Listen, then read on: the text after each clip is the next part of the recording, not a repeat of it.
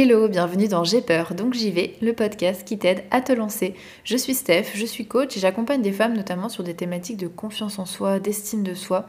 Et c'est une séance avec l'une de mes clientes sur cette thématique, cette thématique de l'estime de soi qui m'a inspiré ce podcast d'aujourd'hui. Et déjà avant de commencer, je voudrais juste faire un petit point sur la différence entre estime de soi et confiance en soi. L'estime de soi, c'est la perception que l'on a de notre valeur en tant qu'être humain. La confiance en soi, c'est ben, notre foi en notre capacité à agir, à faire des choses. Par exemple, je peux très bien avoir confiance en moi dans mon travail, savoir que j'ai les compétences, savoir que j'ai les connaissances, savoir que j'ai l'expérience pour réussir et accomplir ma mission au travail. Et en parallèle, avoir zéro confiance en moi dans d'autres domaines, par exemple le domaine des relations amoureuses. Et puis en parallèle, je peux avoir confiance en moi en ma capacité, encore une fois, à agir et avoir une mauvaise estime de, moi-même, penser que je mérite pas, que j'ai pas de, valeur. Et c'est quelque chose de très profond, l'estime de soi. Et c'est en même temps un sujet fondamental parce que souvent, quand on a une faible estime de soi, on se compare beaucoup aux autres, qu'on se juge négativement, qu'on se critique beaucoup et euh, on n'ose pas se lancer, par exemple, dans des projets qui vraiment nous feraient kiffer. Et finalement, l'estime de soi, évidemment, est très liée à la confiance en soi. C'est difficile d'avoir confiance en soi quand, au fond, on a une très mauvaise estime de soi. Donc c'est vraiment important de travailler euh, l'estime de soi quand on sent qu'on a une estime de soi qui est faible. Mais souvent, on ne se rend pas compte, on ne sait pas que au fond, c'est parce qu'on a une mauvaise estime de nous-mêmes ou une estime de soi qui est faible que on a. En fait, ça se manifeste autrement au quotidien. Et souvent, mes clientes viennent pas me voir en me disant j'ai une mauvaise estime de moi. Non, elles viennent me voir en me disant qu'elles ont de l'anxiété au travail, qu'elles ont du mal dans leurs relations, qu'elles se dévalorisent beaucoup, ou bien qu'elles en ont marre de se comparer, qu'elles se sentent mal dans leur peau. Donc voilà, avoir une faible estime de soi, ça peut se manifester de plein de manières dans notre vie. Et c'est vraiment un sujet important du coup, mais c'est aussi un sujet complexe et c'est pour ça que je trouve que c'est difficile d'en parler parce qu'il n'y a pas de solution miracle, malgré ce qu'on essaye de nous faire croire. Et c'est ce qui me chagrine un petit peu, on va dire ce mot-là pour pas utiliser un mot plus fort, c'est ce qui me dégoûte un petit peu du milieu du développement personnel et notamment sur Instagram, où on te dit, en tout cas les, coachs business te disent que lorsque tu donnes du contenu gratuit, par exemple bah, comme la newsletter que j'envoie tous les mardis ou ce podcast, il faut se contenter juste de donner des petits tips, des choses superficielles, sinon, entre guillemets, les gens n'achèteront jamais chez toi gros si tu donnes trop. On entend aussi qu'il faut donner des tips qui apportent des résultats rapides, entre guillemets encore une fois, pour que les, les gens voient un petit peu que ce que tu fais ça marche, alors qu'au final c'est affreusement superficiel et ça ça me rend dingue. Enfin, personnellement c'est pas du tout, du tout, du tout ma vision des choses, je ne crois pas du tout aux tips de développement personnel qui sont balancés par-ci par-là. Comme je vous le disais, je trouve que c'est très superficiel, ça donne des résultats qui sont rapides, euh, oui, certes, ça paraît facile, mais en fait, c'est une fausse image qu'on vous donne. Et moi, j'ai pas envie que les personnes qui me suivent pensent que c'est facile, pensent que euh, c'est simple, alors qu'en fait, c'est pas, pas ça. Et qu'elles soient surprises, d'autant plus lorsqu'elles arrivent en coaching et qu'elles voient que c'est un vrai travail. Parce que oui, clairement, c'est du boulot de travailler sur soi, c'est des efforts, mais qui sont récompensés fois mille. Et il y a quelques jours, une cliente avec qui euh, on venait de clore l'accompagnement, qui venait de terminer trois mois d'accompagnement avec moi, m'a dit Je suis moi en mieux. Et entendre ça, c'est magnifique. Et effectivement, au final, trois mois, c'est pas long quand on y pense. Il y a beaucoup de personnes d'ailleurs qui au début se disent oh, je vais m'engager dans un programme de trois mois, c'est long, alors qu'au final, sur la durée d'une vie ou de dix ans, parce que c'est un investissement aussi de travailler sur soi, c'est pas long. On n'est pas du tout sur une thérapie de plusieurs années, on est sur trois mois. C'est condensé, c'est intense, mais il y a des résultats. Donc penser qu'avec un carrousel Instagram avec cinq images, on va réussir à transformer sa vie, clairement, c'est trompeur. Et puis même pour moi, par conscience professionnelle, se dire que je vais balancer un qui souvent est une partie de la solution, parce que c'est ça aussi ce qu'on vous délivre sur Instagram, euh, c'est une partie de la solution, c'est juste euh, une phrase, alors qu'en fait la technique elle est beaucoup plus compliquée que ça, beaucoup plus complexe, mais ça vous donne quand même un effet peut-être de 5 minutes, peut-être de 2 semaines où ça va marcher, votre vie va changer, et puis ensuite retour à la case départ, et moi personnellement ça me gêne. Ce qu'on propose c'est des transformations qui sont durables, c'est pas un fast-food le développement personnel. À la fin d'un coaching, vous êtes autonome, vous avez des outils, vous avez des clés, et ça s'inscrit vraiment sur la durée. Du coup j'ai vraiment du mal avec ces conseils qui disent que voilà il faut donner euh, des tips superficiels, euh, faut pas donner d'exercices, de, vrais outils. Moi, je suis pas forcément d'accord avec ça. En tout cas, j'ai du mal. Et je sais que dans un sens, ça joue contre moi parce que quand j'envoie mes mails, par exemple les mails de l'élan que j'envoie chaque mardi, ils sont assez longs. Et encore, honnêtement, je vous dis, je me restreins parce que sinon, ce serait euh, beaucoup plus long. Mais je sais qu'en vous abonnant, vous n'avez pas signé pour recevoir un livre de 200 pages tous les mardis. Mais bref, c'est important pour moi de donner quand même de vrais outils qui sont basés aussi sur des études scientifiques et ça c'est important aussi.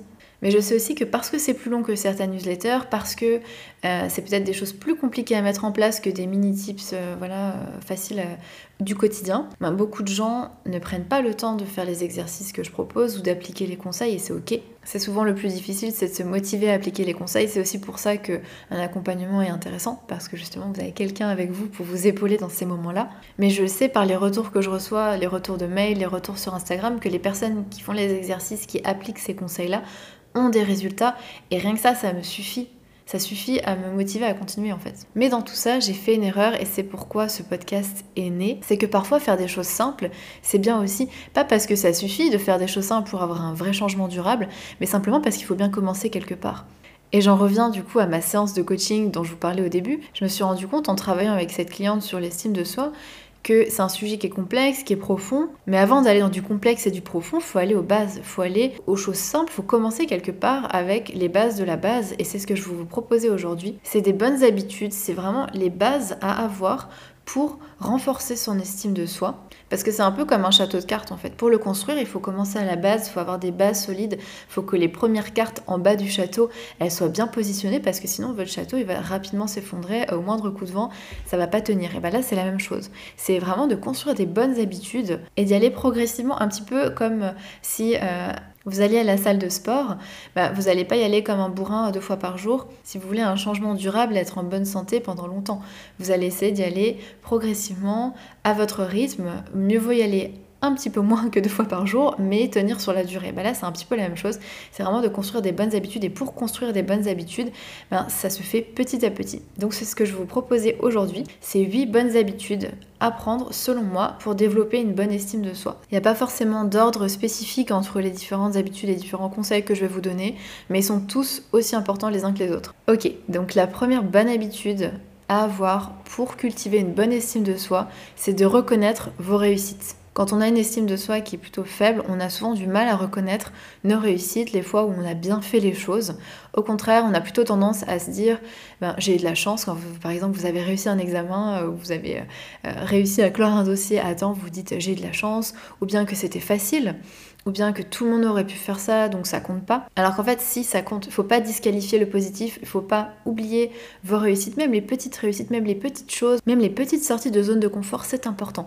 Quand vous réussissez quelque il faut vraiment prendre cette habitude de vous en attribuer le mérite. Peu importe si c'était facile, peu importe si tout le monde aurait pu le faire, peu importe si c'était attendu, parce que parfois, je pense notamment dans le monde professionnel, c'est attendu que vous réussissiez, c'est attendu que vous fassiez votre travail correctement, mais ça n'empêche pas, vous, à l'intérieur, de vous faire un high five euh, mental, parce que c'est important. Et même lorsqu'on vous a donné un coup de main, parce que c'est pas parce qu'on vous aide à faire quelque chose que vous n'avez pas de mérite. Au final, dans tout ça, c'est important de reconnaître que vos efforts, que votre travail ont payé. Donc cette semaine, la prochaine fois que vous faites quelque chose et que ça réussit, même si c'est n'importe quoi, une recette de cuisine, quelque chose au travail, peu importe, je vous invite avant de passer directement à autre chose, c'est de reconnaître que vous avez réussi, que ça a fonctionné, que vous avez fait quelque chose de bien.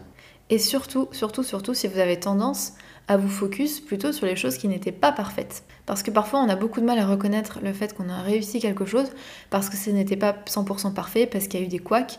Mais non, c'est quand même important de reconnaître ce qui a réussi. C'est hyper important pour avoir une bonne estime de vous, pour reconnaître votre valeur, mais aussi l'estime de soi, c'est reconnaître nos qualités et nos défauts nos victoires et nos échecs. C'est vraiment avoir une conscience de soi qui est élargie, qui est entière. Et s'estimer à sa juste valeur, c'est bah oui, c'est aussi euh, les erreurs, les, imperfections, les choses qui ne réussissent pas. Tout en contrebalançant avec les choses qui réussissent. Donc voilà, première chose, reconnaître vos réussites. La deuxième bonne habitude à adopter, c'est de vous fixer des objectifs qui sont atteignables et réalistes. Et là, pour le coup, je plaide 100% coupable, pour le coup, pour me fixer des objectifs et des to-do list qui sont intenables. Euh, voilà, c'est 100% moi. Et le problème, c'est que face à ces attentes-là, face à des attentes qui sont irréalistes, ben, j'échouais forcément j'échouais puisque c'était irréaliste et j'étais déçue de moi et donc mon estime de moi en prenait un coup. Aujourd'hui j'essaie vraiment d'avoir des attentes qui sont plus réalistes, de me fixer euh, des to-do list qui sont réalisables ou des objectifs que je peux vraiment atteindre en prenant en compte mes capacités, où j'en suis moi et résultat bah, je suis plus frustrée et je suis même satisfaite quand j'y arrive. Donc c'est vraiment bon pour l'estime de soi. Je vous invite vraiment du coup, deuxième bonne habitude, à vous fixer des objectifs qui sont atteignables, qui sont réalistes. Troisième bonne habitude, et je sais qu'elle est très difficile à mettre en place si vous avez une, estime de vous qui est plutôt faible, c'est de vous récompenser. Quand vous récompensez, donc quand les conséquences d'un comportement que vous avez sont plaisantes, sont valorisées, le cerveau comprend le message. il comprend et il est encouragé à recommencer. Et vraiment, en gros, se récompenser, c'est la base de la motivation. Il y a plein de livres qui en parlent. Si vous faites quelque chose et que vous êtes récompensé, vous avez envie de recommencer. Je vais vous donner un exemple. Quand vous faites du sport, naturellement, vous recevez une récompense qui est l'endorphine à la fin. Donc c'est dur, vous suez, vous avez mal aux jambes. Mais à la fin, vous avez ce shot d'endorphine. C'est, ça fait du bien, on se sent bien après avoir fait du sport. Donc on a envie de recommencer. Parfois, on n'a pas envie de s'y mettre, mais on sait que à la fin, on sera content. Donc on arrive à se motiver. Bah, c'est pareil. Quand je finis ma to-do list de la journée, j'essaie de me récompenser, par exemple en allant marcher 20 minutes avec un podcast. Euh, voilà, je fais quelque chose qui me fait plaisir, même si c'est un tout petit truc, bah, ça me motive, ça me donne envie de recommencer parce que je sais qu'il y aura quelque chose à la clé. Et je sais que c'est pas facile de se récompenser souvent justement parce qu'on n'arrive pas à reconnaître nos réussites. Et ça rejoint du coup le premier point qui était de reconnaître vos réussites. Vous pouvez pas vous récompenser si vous n'avez même pas réalisé que vous avez fait quelque chose de bien, que vous avez réussi quelque chose. Donc vraiment, je vous invite à vous demander aujourd'hui quel petit ou grand objectif vous avez réalisé et comment vous pourriez vous récompenser pour ça, même symboliquement. Vraiment, ça peut être symbolique, ça peut être prendre 5 minutes pour vous détendre, ça peut être manger un carré de chocolat, enfin peu importe, c'est pas obligé d'être quelque chose d'énorme, faut aussi que ce soit proportionnel évidemment avec ce que vous avez accompli, mais c'est important de se récompenser. Donc c'était notre troisième point. Quatrième point, et je sais que celui-ci n'est pas facile non plus, c'est d'accepter les compliments. Je sais que c'est pas facile, je sais qu'on est gêné, qu'on a tendance à nier le compliment, à dire mais non, euh, n'importe quoi, ou à le retourner en disant mais non, c'est toi qui es jolie. Enfin, voilà, je, caricature euh, de fou, mais c'est un, petit peu ça. On a souvent tendance à vouloir retourner le compliment en faisant un compliment à l'autre personne en retour, ou bien à se dire que c'est par exemple parce que la personne est gentille qu'elle nous fait un compliment, mais que peut-être elle ne le pense pas vraiment, ou peut-être qu'elle a quelque chose derrière la tête donc tous ces comportements, cette gêne qu'on peut ressentir, fait qu'on n'accepte pas vraiment le compliment. Et c'est vraiment important d'accepter les compliments sans se dire que peut-être la personne a une arrière-pensée ou qu'elle ne le pense pas. On s'en fout. Acceptez les compliments.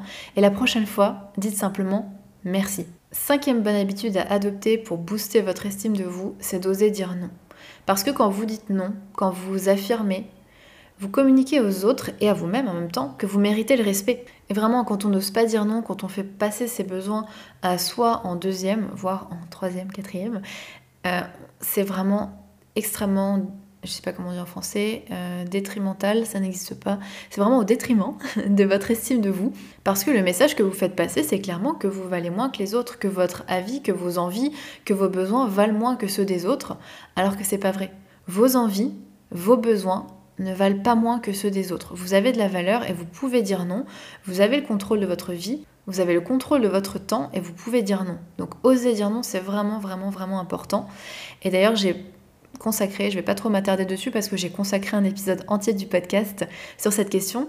Euh, cet épisode s'appelle 5 conseils pour oser dire non et s'affirmer auprès des autres. Je vous invite vraiment à l'écouter. Sixième bonne habitude à adopter, c'est de prêter attention à vos pensées c'est de vous demander bah, qu'est-ce que je me dis quand je fais une boulette, quand je fais une erreur, quand je me vois dans le miroir, quand je suis face à une tâche difficile.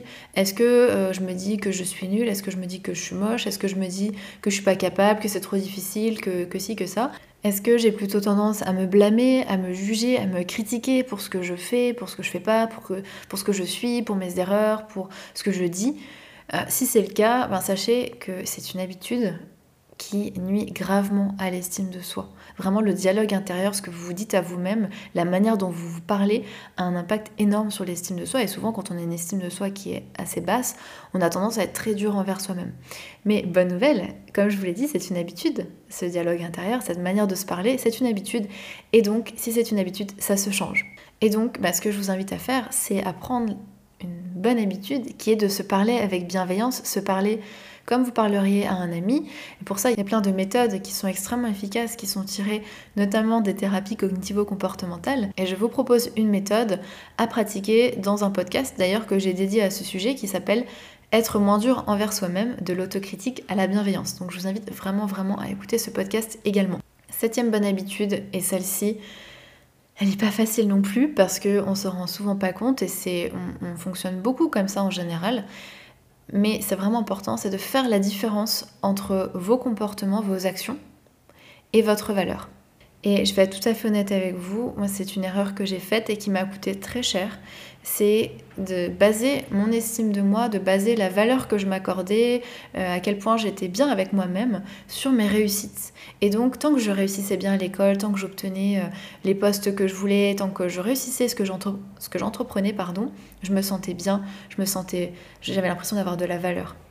Le problème, c'est que j'ai fait un choix de vie qui m'a amené sur d'autres euh, voie, on va dire, et j'ai choisi de partir voyager et de découvrir le monde. Et ce qui s'est passé, c'est que je suis un petit peu sortie de ce cadre-là. J'avais terminé mes études, du coup, je pouvais plus me baser sur le fait que j'avais eu un bon master, nana.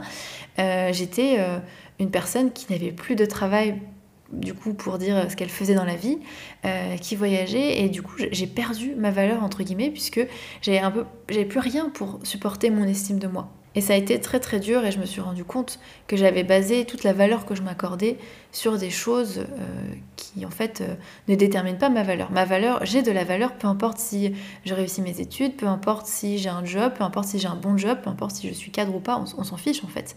Et c'est important, même sur des plus petites choses, de ne pas tirer de conclusions sur soi-même à partir de nos actions et de nos comportements. C'est pas parce que je fais une erreur que je ne vaux rien, c'est pas parce que j'échoue, par exemple, euh, je sais pas, si mon entreprise venait à, à, fermer, que ça ne marche pas et que, que c'est un échec, ça ne veut pas dire que je suis nulle. Ça veut simplement dire que les actions que j'ai mises en place, les stratégies, euh, il y a des choses que j'ai faites qui n'ont pas fonctionné. Ça ne veut pas dire que moi je suis un échec, ça ne veut pas dire que je vaux rien et que je ne peux pas réessayer, recommencer.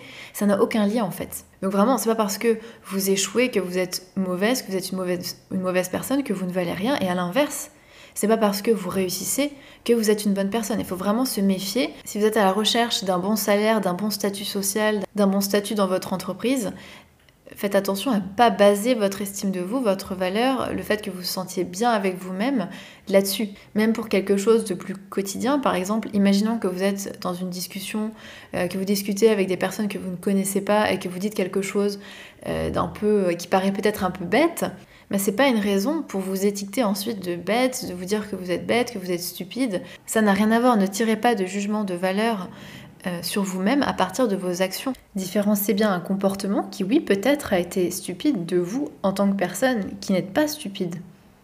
Et c'est la même chose avec les autres. Imaginez qu'un de vos collègues fasse une boulette sur un dossier. Vous n'allez pas le catégoriser lui tout entier d'incapable, dire que voilà, il est nul, qu'il ne sait rien faire, que voilà. Non, vous allez voir que sur ce dossier-là, il n'a pas assuré, qu'il a fait telle, telle et telles erreurs qui ont conduit à ce résultat, mais ça ne veut pas dire que cette personne est incapable. De la même manière, pour vous, jugez vos actions, pas vous-même. Si vous vous dites je suis nul, je n'y arriverai jamais, c'est tellement décourageant. Au lieu de ça, je vous invite vraiment à prendre cette habitude de distinguer vos comportements, vos actions, donc ce que vous avez fait, de votre valeur. Dites-vous plutôt, ben, mon dossier était mal monté, ou euh, j'ai mal préparé la réunion. Et en fait, quand vous faites ça, déjà, vous distinguez qui vous êtes de ce que vous faites et en plus, vous vous donnez l'opportunité, la chance de pouvoir vous améliorer. Parce que si vous tirez une conclusion sur vous-même en vous disant de toute façon je suis nul, c'est pas fait pour moi, j'y arriverai jamais, vous n'allez même pas réessayer. Alors que si vous vous dites je n'ai pas assez préparé cette réunion et donc c'est pour ça que euh, ça s'est pas hyper bien passé, vous pourrez chercher à vous améliorer, vous pourrez donc changer les choses. Et donc c'est très positif. Donc faites attention quand vous vous étiquetez quand vous mettez une petite étiquette sur votre tête en vous disant je suis comme si, je suis comme ça, faites attention à ces étiquettes-là et essayez de regarder vos actions plutôt que vous, votre valeur à vous. C'est vraiment important pour l'estime de soi. Et enfin, huitième bonne habitude à prendre pour booster votre estime de vous, c'est de célébrer le chemin parcouru.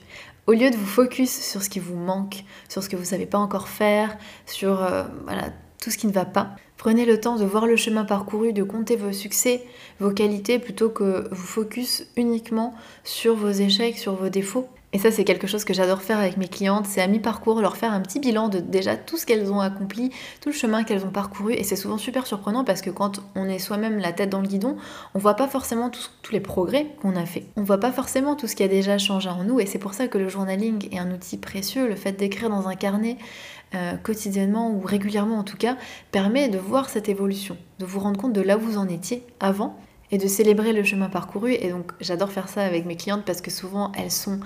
Euh, enfin, ça les rebooste de fou de voir à quel point elles ont évolué. Ben oui, il y a énormément de chemin parcouru et c'est hyper motivant. Donc je vous invite vraiment à, célébrer les petites avancées, même si ça avance pas aussi vite que vous voulez. Le but c'est pas que tout soit résolu en un jour non plus, c'est d'avancer et que ce soit durable encore une fois. Donc ce que je vous invite à faire, c'est, j'adore cette phrase, c'est arroser les fleurs plutôt que chercher à arracher les mauvaises herbes. Au lieu de focus uniquement sur ce qui va pas, sur les mauvaises herbes, arroser les fleurs, arroser les succès, arroser ce que vous avez déjà. C'est vraiment super bon pour l'estime de soi. Pour conclure, je voudrais vous proposer un exercice, un mini exercice de journaling justement, à commencer dès aujourd'hui. Je vous invite à noter chaque soir ou chaque matin, comme vous préférez, mais il faut vraiment décider avant et vous dire je le ferai chaque matin ou chaque soir. Chaque matin ou chaque soir, complétez la phrase Aujourd'hui, je suis fière de moi car je vous invite à commencer dès aujourd'hui et tous les jours à trouver quelque chose dont vous êtes fier. Essayez peut-être pendant une ou deux semaines. Partagez-moi sur Instagram si vous le faites, comment vous vous sentez par rapport à ça, si ça vous, vous sentez bien, si c'est difficile, parce que parfois ça peut être difficile aussi de trouver quelque chose dont on est fier. Et puis, ben, je vous invite également, si cet épisode vous a plu, s'il vous a apporté quelque chose, à mettre 5 étoiles sur l'application de podcast que vous utilisez, à le partager à quelqu'un euh, à qui il pourrait plaire. C'est aussi comme ça que le podcast grandit, donc merci pour ça. Et moi, je vous retrouve dans deux semaines. Ciao